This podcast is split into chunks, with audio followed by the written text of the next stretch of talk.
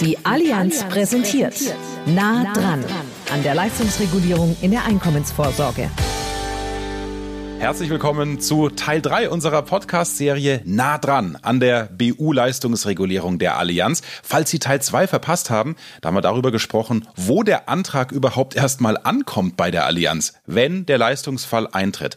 Und jetzt kümmern wir uns um den Teil der Leistungsprüfung. Und hierzu begrüße ich Daniela Schmuck, Leistungsreguliererin bei der Allianz für Berufsunfähigkeit, Körperschutz, Police und Pflege. Grüß Sie, Frau Schmuck. Hallo, Herr Müller. Hallo, liebe Zuhörer und Zuhörerinnen.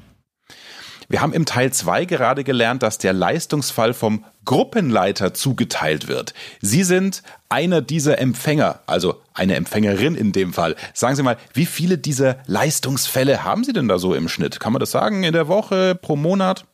Ja, Herr Müller, ganz, ganz schwierig zu sagen. Die Anzahl, wie viel man bearbeitet, ist es auch immer, kommt auch immer darauf an, auf die Schwere der Fälle. Wie schnell kann man einen Fall bearbeiten, auch aus Unterstützungssicht äh, vom Kunden und äh, unseren Vermittlern natürlich, wie hier, was wir hier für Unterlagen bekommen. Hier ist es uns auch ganz wichtig, mit dem Kunden einen persönlichen Kontakt aufzubauen, um so auch erst einmal seinen Verlauf nachvollziehen zu können, seine Geschichte und auch das Vertrauen vom Kunden einfach zu bekommen, denn wir wollen hier auch die äh, Transparenz hier bei uns ganz groß schreiben, dass der Kunde weiß, warum wir, weshalb irgendeinen Schritt gehen und so gemeinsam diesen Schritt gehen bis zum Ende dieser Prüfung.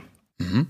Also das kann man nicht genau beziffern, wie viele Fälle es sind. Verstanden. Wie gehen Sie denn an einen neuen Fall ran? Machen Sie es doch mal ganz konkret. Mhm. Wichtig ist uns gerade auch hier ein persönlicher erster Kontakt gegenüber unseren Kunden. Die ersten Schritte. Wie können wir unseren Kunden unterstützen? Was benötigen wir? Wir befüllen mit ihm zusammen den Eigenbericht, so dass er äh, nicht mit äh, so vielen Seiten alleine dasteht, sondern wir können dann auch mal sagen, eine Frage ist sehr, sehr wichtig, können mit ihm die Frage zusammen ausfüllen und beantworten beantworten. Eine Frage kann man vielleicht weglassen. Das kann man dann individuell in diesem Gespräch dann eben äh, besprechen. Der Kunde bekommt dann so auch einen Einblick, wie wir vorgehen und auch diese Transparenz ist einfach schön gegeben.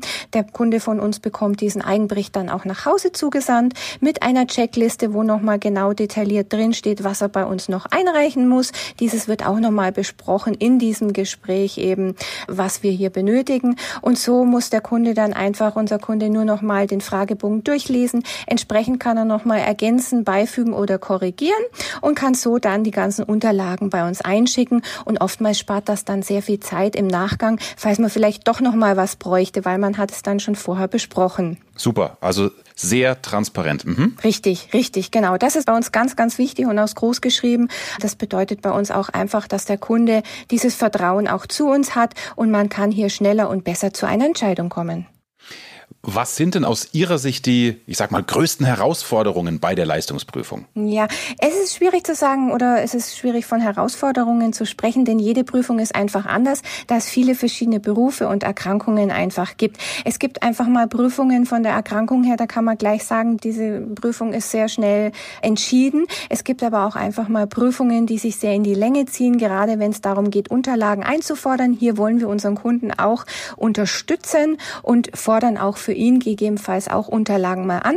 Gerade wenn es mal zu Gutachtenaufträgen oder dergleichen kommt, dann sind wir natürlich auch hier zeitgebunden und warten auf ein Gutachten ab und zu. Und das ist vielleicht meines Erachtens die größte Herausforderung hier, einfach diese Zeitspanne auf diese Gutachtenaufträge beispielsweise zu warten. Okay, dann äh, tun wir mal so, wir verkürzen jetzt. Das Gutachten ist letztendlich eingegangen. Sie haben alle Infos, die Sie brauchen. Frau Schmuck, wer trifft denn dann die Entscheidung? Die Entscheidung treffen dann wir auch, wir Leistungsregulierer, denn wir haben ja auch alle Unterlagen zusammen eingeholt und kommen dann auch zu unserer Entscheidung mit dem ganzen Bild, was wir dann vom Kunden haben und den vorliegenden Unterlagen. Und äh, wenn es dann zu einer Entscheidung kommt, egal ob positiv oder negativ, wir versuchen auch hier wieder diesen persönlichen Kontakt zu unseren Kunden zu finden. Das heißt, wir probieren ihn anzurufen und teilen ihm unsere Entscheidung mit. Bei Anerkennung ist es so, dass wir ihm die nächsten Schritte auch selbstverständlich Pflicht dann erläutern. Wie geht's weiter? Wie lange muss er noch circa warten auf die Auszahlung? Und was erwartet ihn auch bei der Auszahlung? Und wie geht es dann auch im Hinblick weiter bei weiteren Nachprüfungen, die dann in weiteren Jahren auch anstehen? Was für Pflichten hat unser Kunde, dass wenn er beispielsweise, wenn die äh, Gesundheit wieder besser wird, er seine Tätigkeit wieder aufnimmt oder er eine Umschulung anstrebt oder dergleichen, dass er auch hier die Pflicht hat, uns dies mitzuteilen.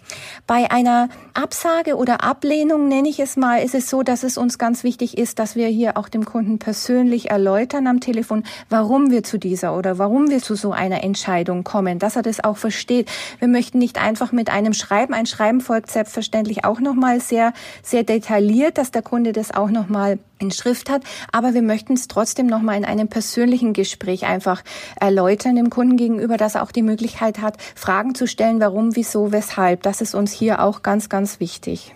Mhm. Also das, jetzt sehe ich es aus Kundensicht, das äh, finde ich super. Sie stehlen sich also bei einer Absage oder bei einer Ablehnung nicht aus der Verantwortung, weil es sicher auch ein unangenehmes Gespräch ist, ja, was man mit so einem Brief einfach irgendwie lösen könnte. Also da wollen Sie auch den Kunden direkt begleiten.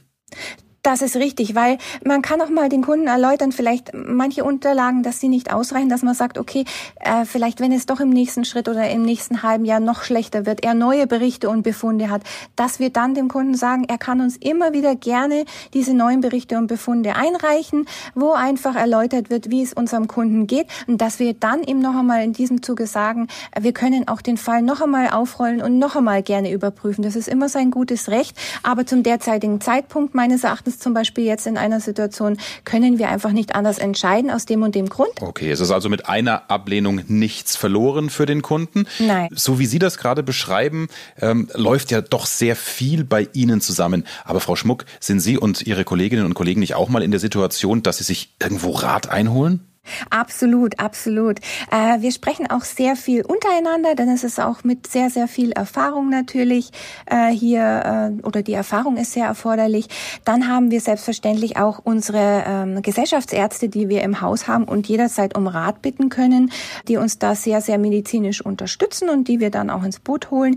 Genauso eben wie schon gesagt die Gutachtenaufträge, die ab und zu sehr, sehr hilfreich sind, wenn man keine medizinischen Unterlagen hat, dass wir hier einen Gutachter in Auftrag geben oder dann auch, was uns auch auszeichnet in der Allianz, sind unsere Außenregulierer, die wir einfach auch zu unseren Kunden vor Ort schicken können, die unsere Kunden auch vor Ort eben betreuen und unterstützen können. Vielen Dank, Frau Schmuck. Den Ball nehme ich gerne auf, liebe Geschäftspartnerinnen und Geschäftspartner. Wir begleiten jetzt im nächsten Teil unseres Podcasts einen Außenregulierer bei seinem Besuch beim Kunden. Also kommen Sie einfach mit und klicken Sie jetzt schon den nächsten Teil an. Wir hören uns gleich wieder.